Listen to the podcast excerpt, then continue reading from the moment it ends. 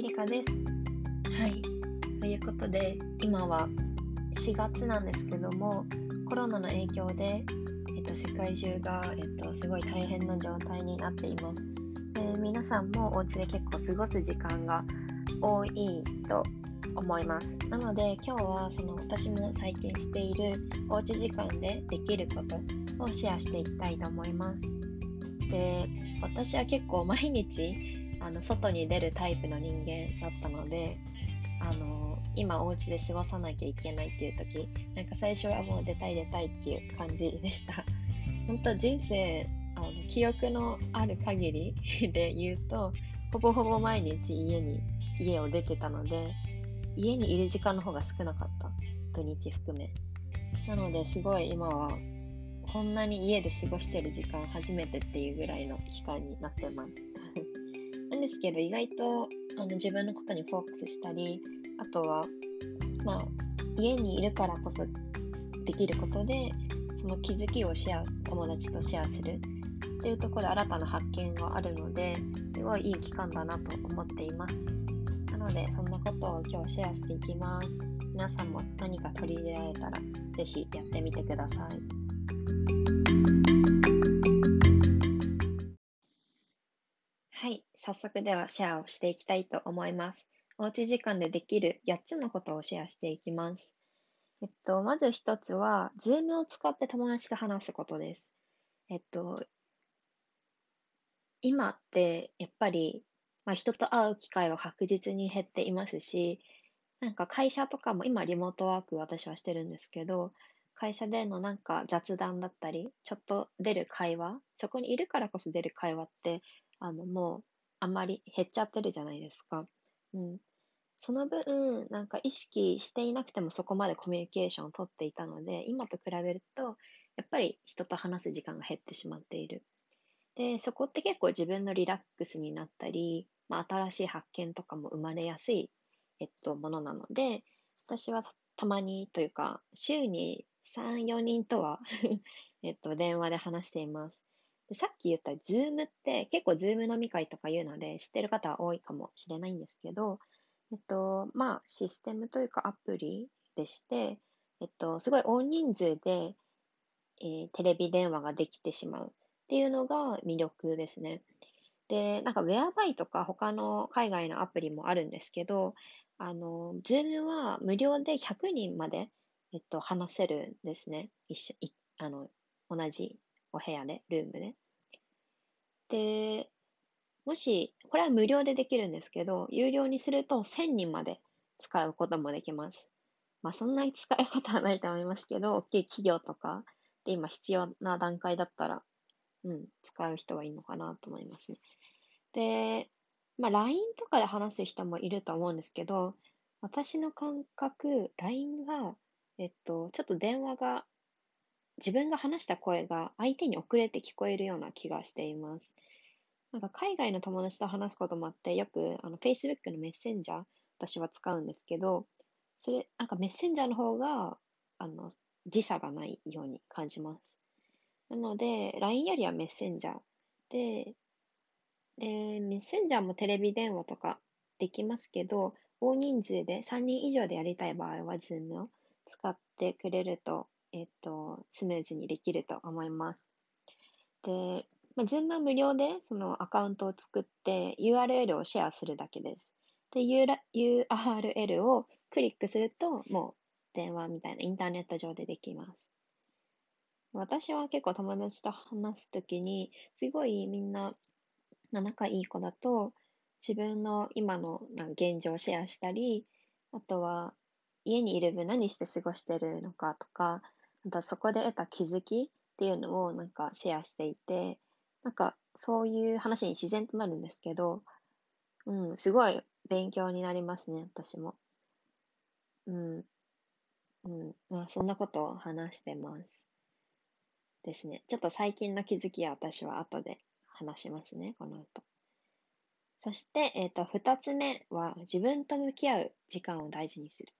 てことかな。えっと、まあ、私は日頃結構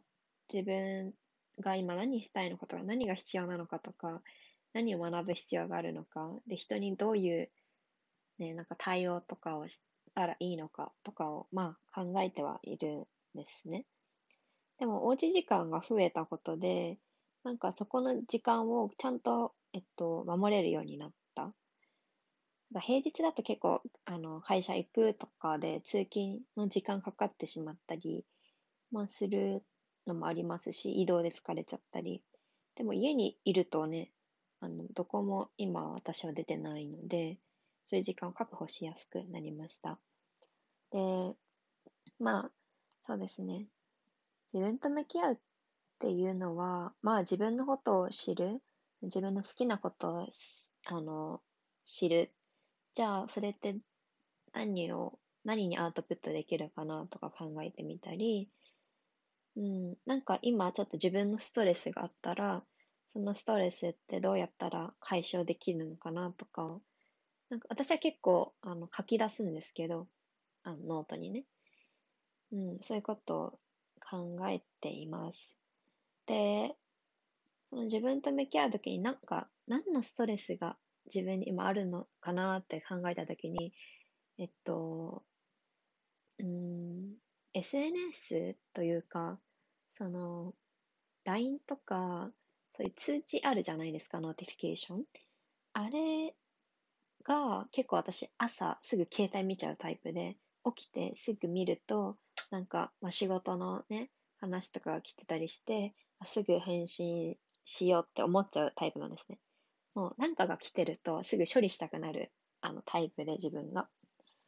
で、それがなんか結構ストレスだったんですよ。で、携帯見なきゃいいっていう話なんですけど、でも朝の時間チェックしたり、うん、なんか見ちゃうんですよね。で、これはどうしようと思った時に、なんか YouTube で、なんか本を、いい本を紹介している YouTuber さんがいて、内容も凝縮して5分10分ぐらいにまとめてくれるんですよ。で、それを聞いてたときに、あの、Google と Facebook で働いてた人がなんか出した本らしいんですけど、その notification を消すっていう、通知オフにするっていう技があったんですね。で、何かっていうと、その、私のストレスは LINE とかがバーって通知が朝来ている。で、その通知を見てしまうともう、あの、なんだろう、その対応したくなっちゃう、返信したり、あとは返信だけじゃ終わなかったら他の人に回したり調べ物したりって。なので、その通知をオフにすればいいでしょっていう。で、通知をオフにするだけじゃなくて、携帯、えっ、ー、と iPhone とかを開いたときにアプリがバンバンバンって並んでるじゃないですか。で、そうすると、クリックしてるとすぐ見れちゃうんですよね、情報を。でも、それは自分にとっては今はあの自分の体に合ってない、ちょっとヘルシーじゃない。で、何をするかっていうと、その人たちが言ってたのは、もう本当にあの必要最低限のアプリだけ残して、他は消す。で、今私も実際にやってるのが、LINE とか Instagram とか、よく開くアプリケーションは、えっと、フォルダーに入れる？なんか、iPhone ってアプリを、えっと、いくつか格納できる一つのフォルダーみたいのあるじゃないですか。そう。そこに LINE とか Instagram とかバーって入れる。そうすると、なんか、携帯をオープン、開いたときに、すぐアプリを押せないんですよ、LINE とか。ちょっと探して、あ、ここか、LINE みたいな。ちょっと手間がかかる。それする、プラス、その notification オフにすることで、意外と私は、あの、前よりすごい軽減したストレスがですね。ちょっと探す必要があるので手間がいるじゃないですか。そうすると、あ、ちょっとじゃあ後でまとめてやろうだったり、パソコンで開いたときにそれを、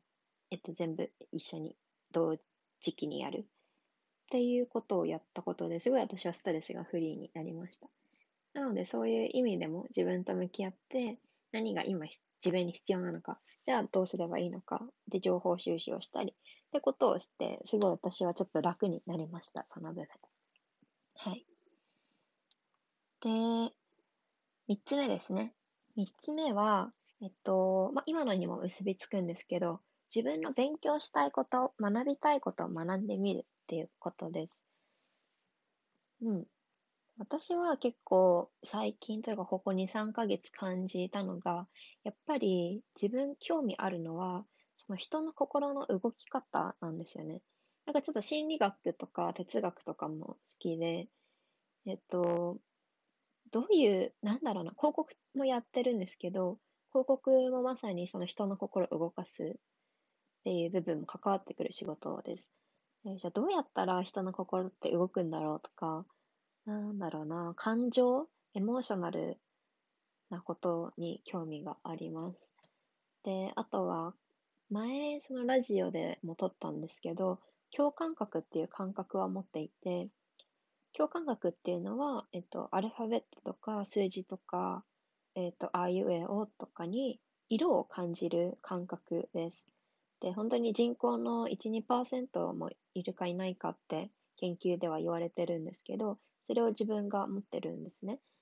で、そう、ちょっと詳しい内容を聞きたい方は前のラジオを聞いてくれるとありがたいんですけど、え、そう、なんかそういうことを活かしたいな、なんかミックスして人の感情だったり、共感覚だったり、で、あとカラーがすごい興味ある。ね、うん。それをミックスして何か形にしたいなっていうのが自分自身にあるんですね。で、そうそう。で、それをやるイベント、あの、感情のみ干すという、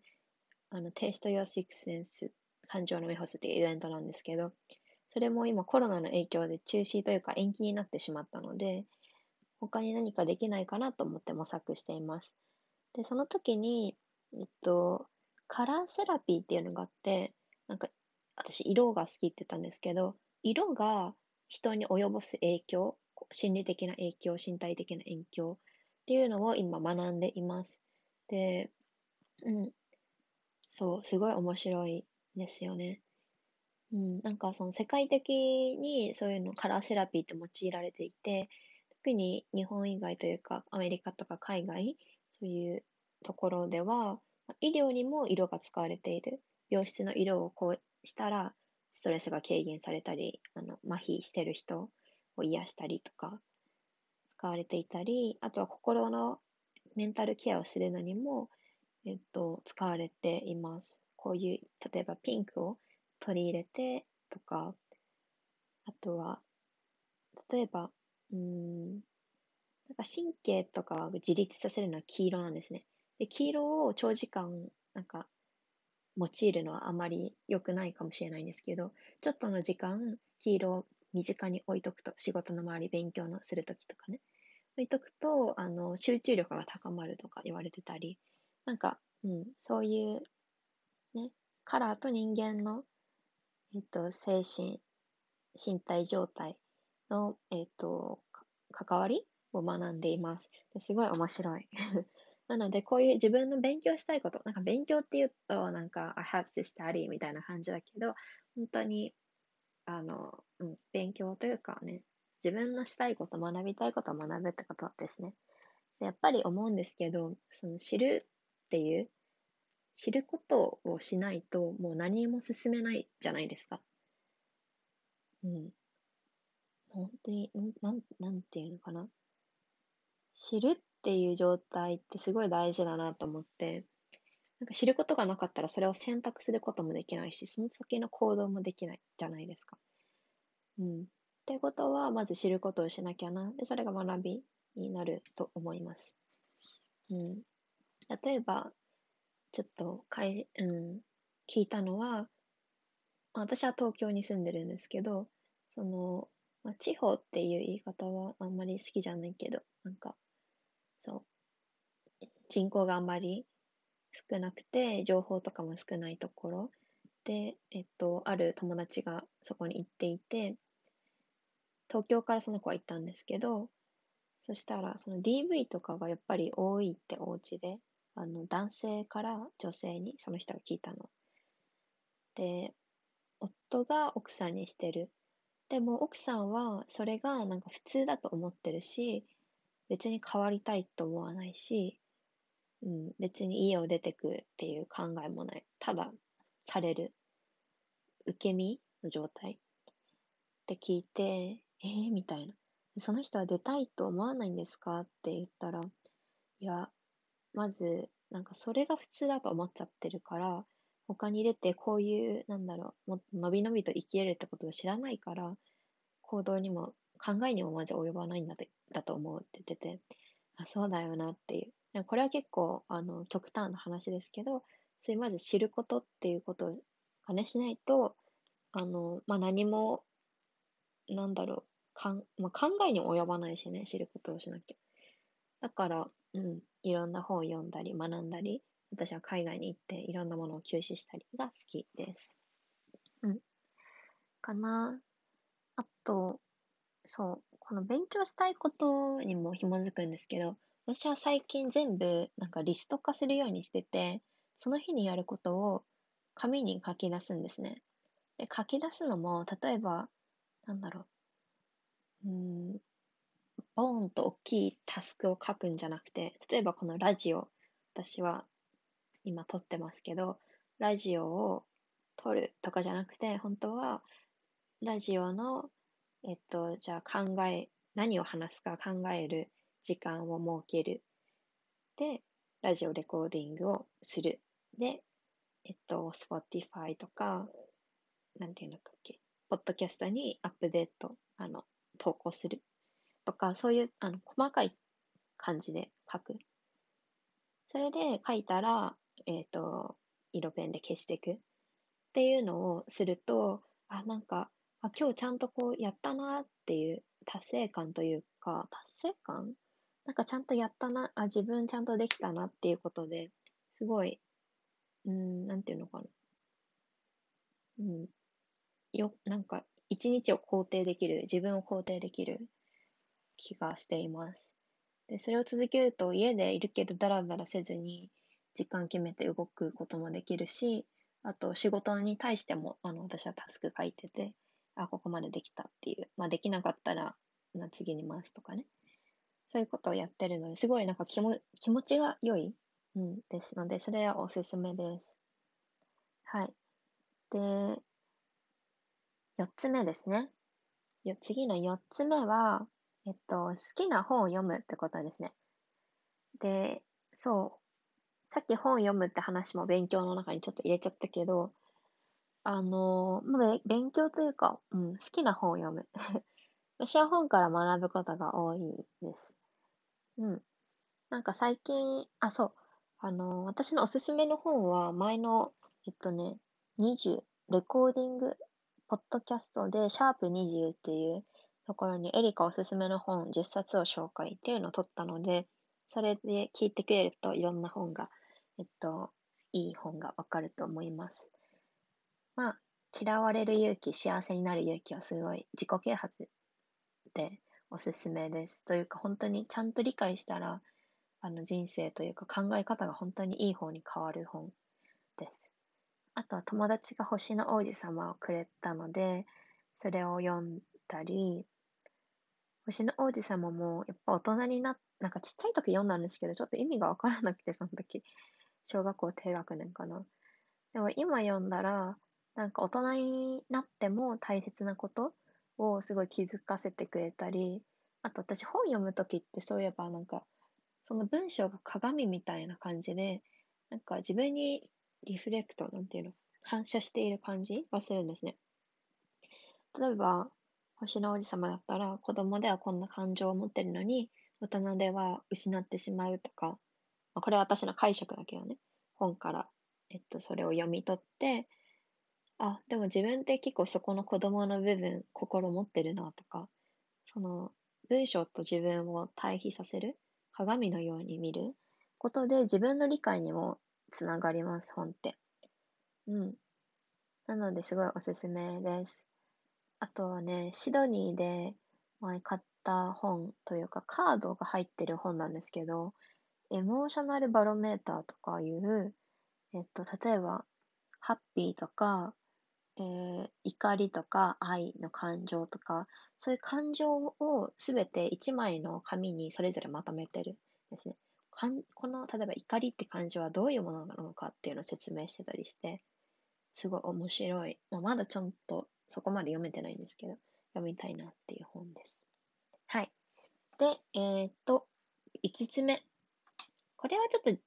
あまあ、男女にも言えるかな。まあ、女性はたまにお化粧するとかもいいかな。で、男女ともに言えるのはおしゃれをするいいかなと思います。で、えっと、私は家で毎日仕事をしてリモートワークで、まあ、テレビ電話とか会議はするんですね。だけど、その友達と外で会ったりしないから、まあ、みんな、あの、お化粧する機会とか女性減っちゃったり、あと、自分のファッションを楽しむ時間とか減っちゃったりしていると思います。でも、その、なんか鏡を見た時に自分の顔をね、なんかお化粧してると、やっぱり女性って気が晴れるし、楽に、楽になる？テンションがちょっと上がるっていうのかな？あの、肯定、自分のことを肯定できるみたいなところもあるので、お化粧をたまに、あの、軽くだけどね、本当に、アイシャドウ塗ってとか、まあ、眉とかやったりをして、自分の気を晴ら晴らして、よし、やるぞ、仕事やるぞ、みたいな感じで持ってったりします。あと、私は犬がいるんですけど、お 散歩行くときとか、おしゃれっておしゃれっていうか、自分の好きな服着たりね、家の中でも着たりとかはしています。で、お化粧するって言ったけど、なんか、まあ、格段とお化粧する、えー、日は減りました。その時に思うのが、なんか、自分、みんなすっぴんってちょっと嫌がるじゃないですか、人に見られるのを。でも、そのすっぴんを好きになる時間というか、自分を、自分の顔をちゃんと把握して好きになる。好きになるっていうのかなんか受け止める時間？あ意外とすっぴんもいいじゃんと思える、えっ、ー、と、ようにする期間でもできるのかなと思います。っていうのも、海外に行くとき結構すっぴんの人多いし、すっぴんを友達から褒められることは私もあって、うん、なんか自分でちゃんとすっぴんを見て、あ、こういう顔、こういう顔、なんていうのかな？まあ、受け入れるってことですね。をすることはすごいいいと思います。かな。うん。他にあるかな。それまあ自分のテンションを上げるって話ですよね。おしゃれも、お化粧も。何が、ああ、テンションを上げるか。っていうと、あと私はお花を、えっと、机の上に置いたりしています。あと、あの、キャンドル、アロマキャンドル焚いたりしてます。で、今日とか打ち合わせの時に、あの、横に、あなんていうの、デフューザー？いい香りのするディフューザー、あの、水の水蒸気？水蒸気っていうの？がファーっと出てくるものなんですけど、それを置いて癒されながら打ち合わせやったり、まあ、そういう工夫もできるなと思います。はい。ということで、6つ目、えー、料理をしてみるですね。えー、そ、なんか料理をする時間、もちろん、えっ、ー、と、家にいるからできるじゃないですか。なので、そういう機会をも使って料理をします。で、私結構ね、気づいたのが、本当にインターナショナルフードが大好きで、あの、もちろん日本食、梅干しとか納豆とか大好きなんですけど、インターナショナルフードが大好き。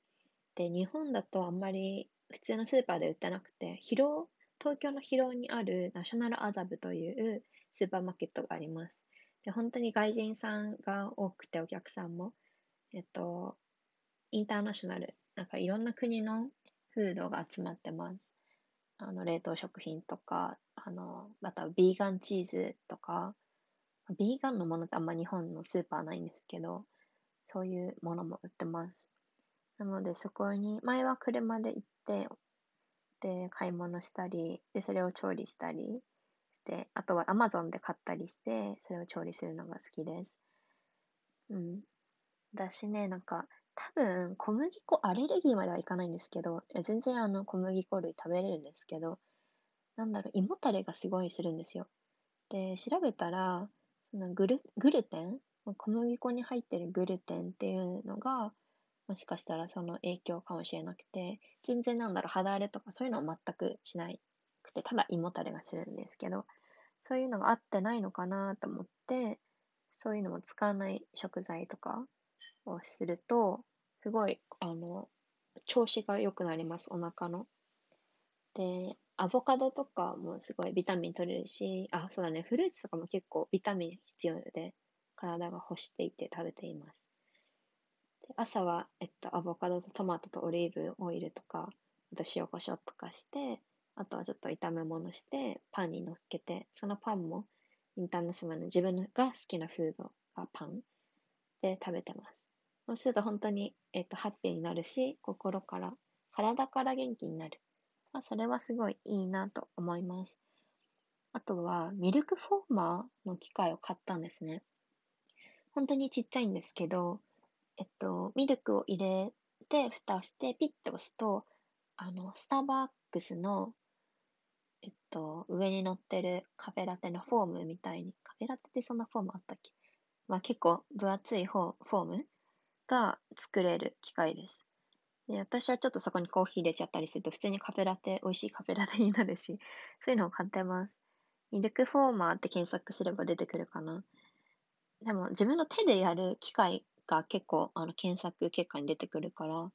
そうじゃなくて、ピッて押して蓋すればいいやつ、ちっちゃいやつもあるので、それは、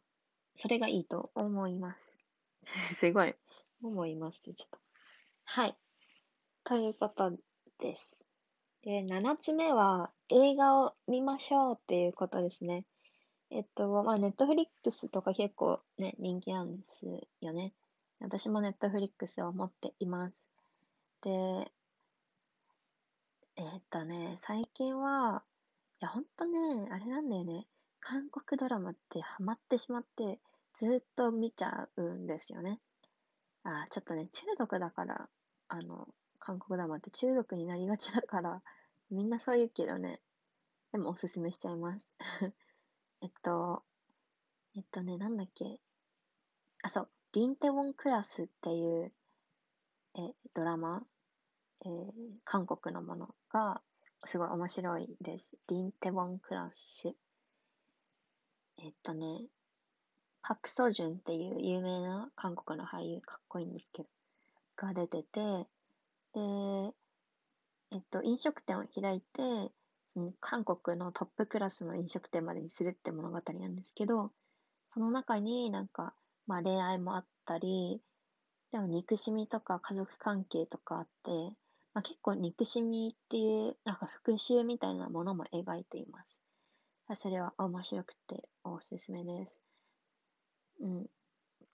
あとは愛の不時着。愛の不時着っていうものが、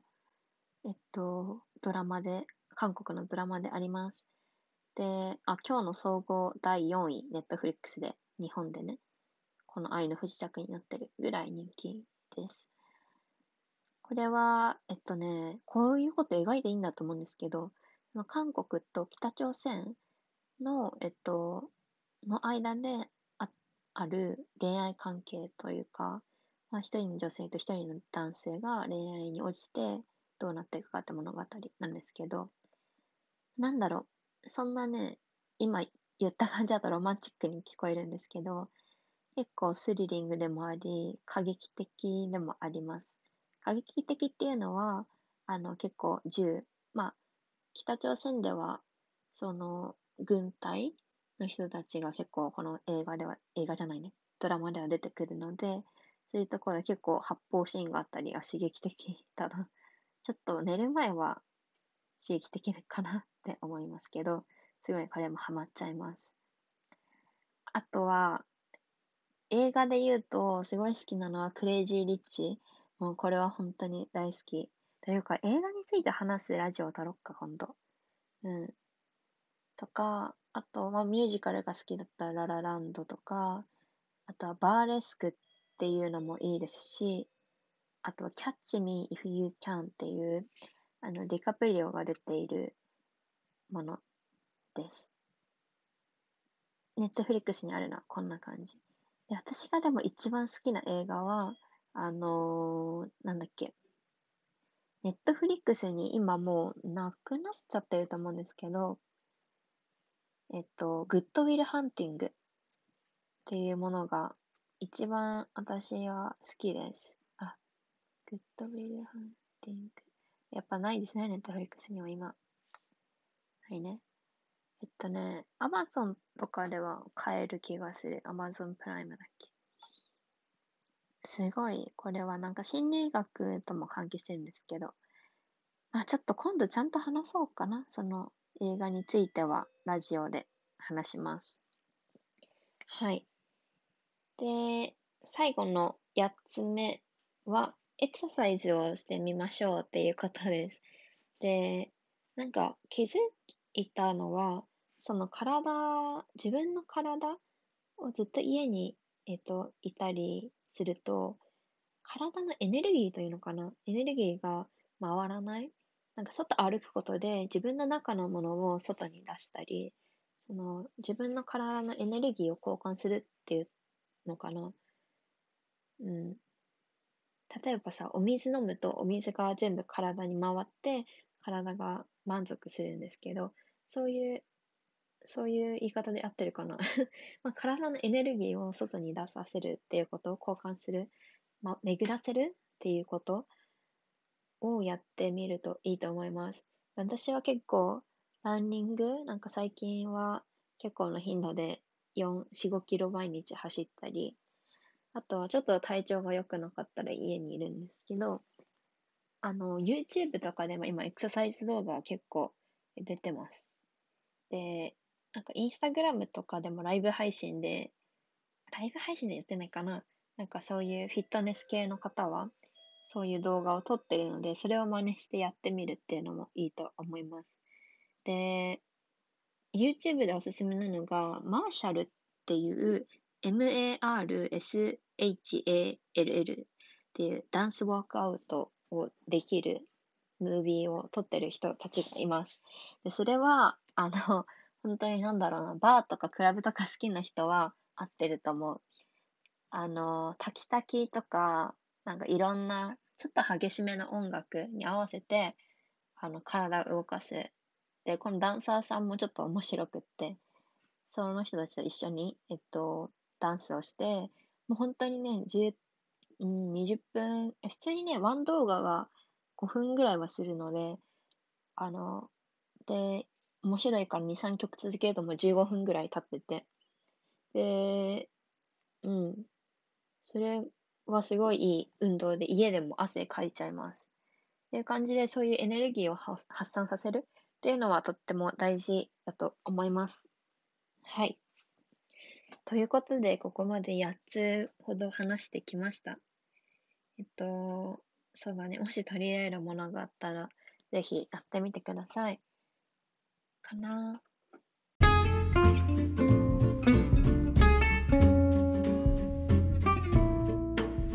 今日もエリカルを聞いてくださってありがとうございます。はい。で今後もやっぱりおうち時間っていうのは継続されて、家にいる時間はた、あのね今、まで今の状況とあまり変わらないと思います、数ヶ月。なので、えっと、自分が家でやってみてよかったこととか友達にシェアしたり、あとは自分の気晴らしになるように自分から自ら、えっと、動いてみるのいいと思います。まあエクササイズしたり、本読んだり、自分と向き合ったり、あと友達とお電話をしたりっていうの、うん、何かみんなのハッピー、みんながね、ハッピーになれるように私もちょっと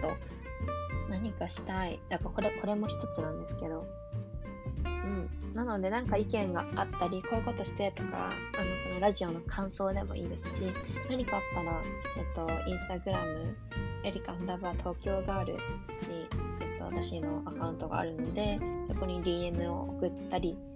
まあ、LINE してる人は LINE で、えっと、連絡ください。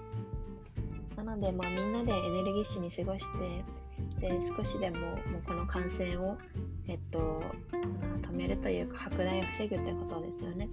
それができたらいいと思います。